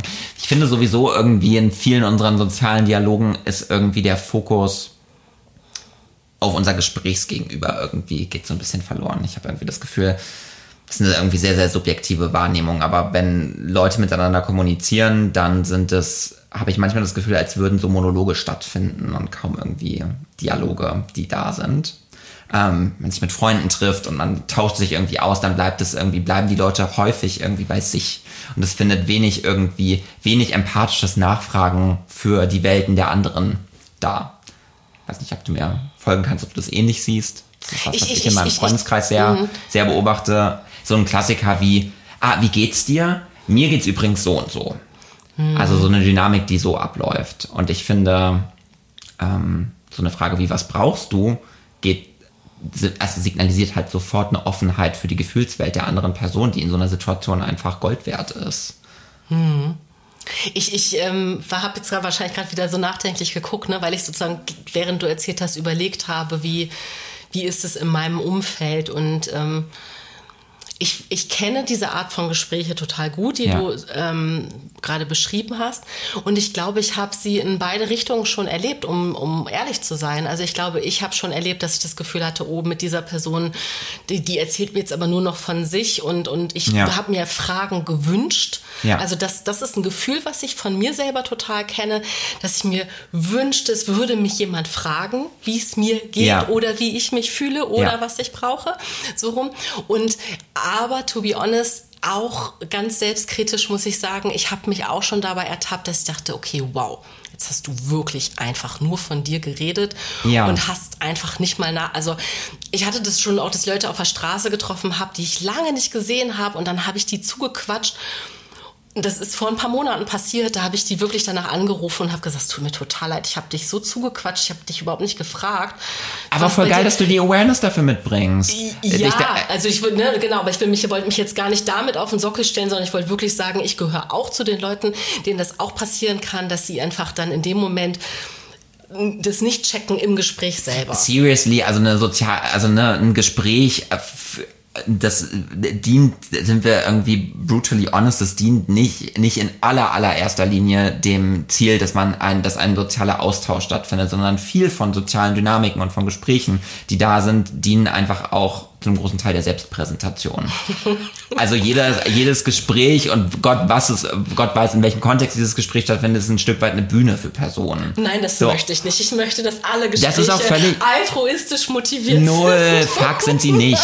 Sind, sind sie einfach nicht. Das ist auch, ich finde, das ist auch total fein. Das wird halt dann problematisch, wenn sich nicht mehr die Waage hält. Ja, okay. So, und wenn Leuten vor allem das Bewusstsein dafür fehlt, dass das mhm. stattfindet. Deshalb finde ich das total schön, dass wenn du dann irgendwie sagst, dass dir das danach aufgefallen ist und dich sogar irgendwie bei der Person dafür entschuldigt hast. Aber ich, das ist was, was ich irgendwie stark beobachte und was mir irgendwie, an dem ich manchmal zu knabbern habe, auch bei Freundschaften, die man irgendwie führt, dass man, man an dem Punkt kommt und sich so denkt, reden wir eigentlich noch miteinander oder ist es eigentlich irgendwie für eine Monologe aneinander vorbei? Und äußerst du das dann? Oder hast du es schon geäußert? Also direkt an die Person gerichtet? Ja.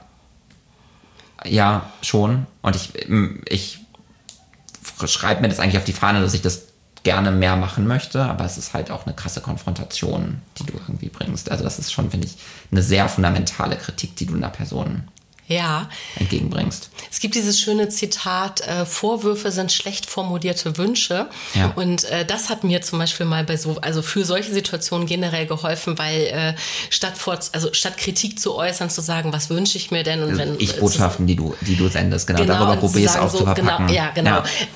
Es ist ja aber trotzdem etwas, dass man etwas ändert. Also, wenn ich einen Wunsch äußere, heißt das ja, dass ich etwas anders haben möchte, als es bisher ist. Es ist einfach ja. nur anders formuliert. Ja. So, zu sagen, so wie es jetzt ist, ist es nicht so gut, wie es sein könnte, ist einfach auch eine nette Form von, ich möchte was kritisieren. so. Genau, also der, der Inhalt der Message bleibt der bleibt die gleiche so, aber, aber äh, die Verpackung ändert sich ein bisschen und ist vielleicht ein bisschen bekömmlicher. Aber es ist natürlich eine krasse Fundamentalkritik, die du einer Person gibst. Also kann, also ich, das wurde auch zum Teil auch nicht wahnsinnig positiv aufgenommen. So mhm. und ähm, von daher.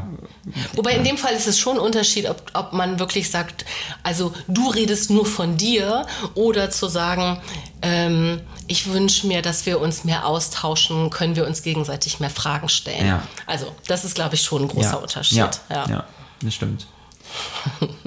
Wie sind da jetzt bei gelandet? Ja. ähm, wie, wie fühlst du, nee, was kann ich für dich tun? Was, was wünschst du dir? Was, was, brauchst du? Was brauchst du? Was brauchst du? Was brauchst du? Schön. ja. Ich habe dieses Gefühl, Hannes, du ja. darfst es äh, sagen, also ich habe das Gefühl, dass wir jetzt an dem perfekten Punkt sind, wo wir so einmal im Kreis äh, gesprochen haben. Ich finde auch, ja. ja. Ähm, also ich, das ist so oft so, dass ich denke, oh, wir könnten jetzt noch ganz lange weitersprechen, aber irgendwie fühlt sich gerade so, so, so. Ähm, so als hättest du den ersten an. Kreis ja, genau, gedreht. Genau, weil, genau, weil wir, ja. ihr seht es nicht, aber ich habe hier schon mit dem Finger einen Kreis gezeigt und Hannes auch und damit wollen wir euch sagen, dass, äh, das ist eine runde Sache ist, genau, in Anführungszeichen gesetzt. Ich bin ganz glückselig. Ich stelle dir jetzt meine äh, äh, groß angekündigte Abschlussfrage, die ich immer einstelle. Was brauchst du? Nein, die stelle ich dir auch gleich. ähm, nee, ich, äh, Im Intro äh, ist, ähm, ist immer meine Aufforderung an alle ZuhörerInnen, dass sie äh, nehmt euch was mit. Das ist sozusagen immer der Satz, den ich sage, nehmt euch was mit aus dem Gespräch.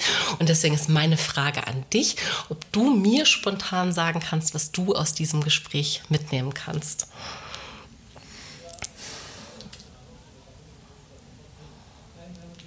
Ähm.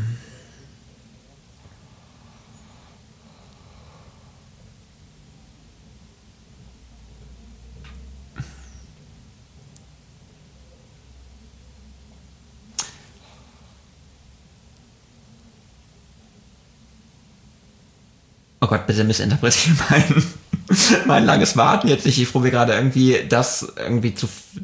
Es sind so viele, irgendwie so viele schöne Dinge in dem Gespräch irgendwie passiert. Ähm, ich. Mehrfachnennung möglich. Ja, okay. Vielleicht schneidest du meine lange Wartepause gerade raus. Das klingt so doof, dass ich hier jetzt irgendwie gerade nicht weiß, was. Ähm, nee, Wenn ich singen könnte, hätte ich eine Warteschleifenmelodie. Die läuft gerade mental in meinem Kopf. Ding, ding, ding, ding, ding, ding, ding. Und ich denke so, fuck, was sage ich jetzt? ähm, ich, ähm, ich finde es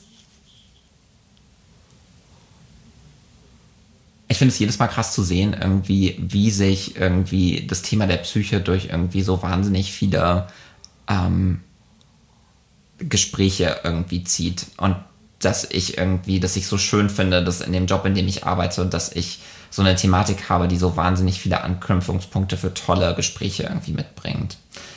Und zwar, und zwar so auch, dass man solche Gespräche führen kann, die in so unterschiedliche Richtungen einfach gehen und trotzdem zum Schluss einen schönen ähm, Kreismoment irgendwie schließen, weil es dann doch irgendwie im Groben und Ganzen die Psyche einfach so eine umfassende Thematik ist, die so viel umspannt. Lange Antwort. Ja. Alles gut, gar nicht und ja. vielen lieben Dank. Ich glaube, weil ich vorhin schon gesagt habe, heute ist ein guter Tag, um, um Danke zu sagen. Ich glaube, ich, für mich ist es gerade Dankbarkeit so ein, das stärkste Gefühl gerade, dass ich also weil du gerade gesagt hast, du hast so einen schönen Beruf, in dem sich das so alles miteinander verknüpft. Und ich bin gerade einfach total dankbar, dass ich auch genau das machen darf, nämlich Gespräche führen und sie aufzeichnen, um sie zu veröffentlichen. Und das, das ist einfach so, ich fühle mich gerade total gut. Ich habe das Gefühl, äh, wie, ich wusste wirklich auch überhaupt nicht, wo wir thematisch landen. Es ja. war, hätte wirklich alles sein können. Und es fühlt sich sehr, sehr reich an, sehr, sehr also sehr viel Fülle von Themen, ohne dass wir irgendwie die so oberflächlich alle ähm, abgekaspert haben, ja. sondern, sondern einfach so genau richtig tief reingegangen sind und dann weiter und wir haben irgendwie gelacht und es hat sich irgendwie, es fühlt sich einfach so gut an und das machen zu dürfen und, und, und zu können und dass, dass wir diesen Raum dafür haben, dass wir die Möglichkeit haben, dafür bin ich tatsächlich gerade heute besonders, also bin ich immer dankbar, aber heute besonders. Vielleicht ist das heute so ein Tag, wo ich das einfach nochmal sagen möchte. Es war richtig schön. Ganz, ja, ganz lieben Dank. Schön, ich fand es auch sehr, sehr schön. Vielen, vielen Dank für die Einladung und für das super schöne Gespräch. Dankeschön.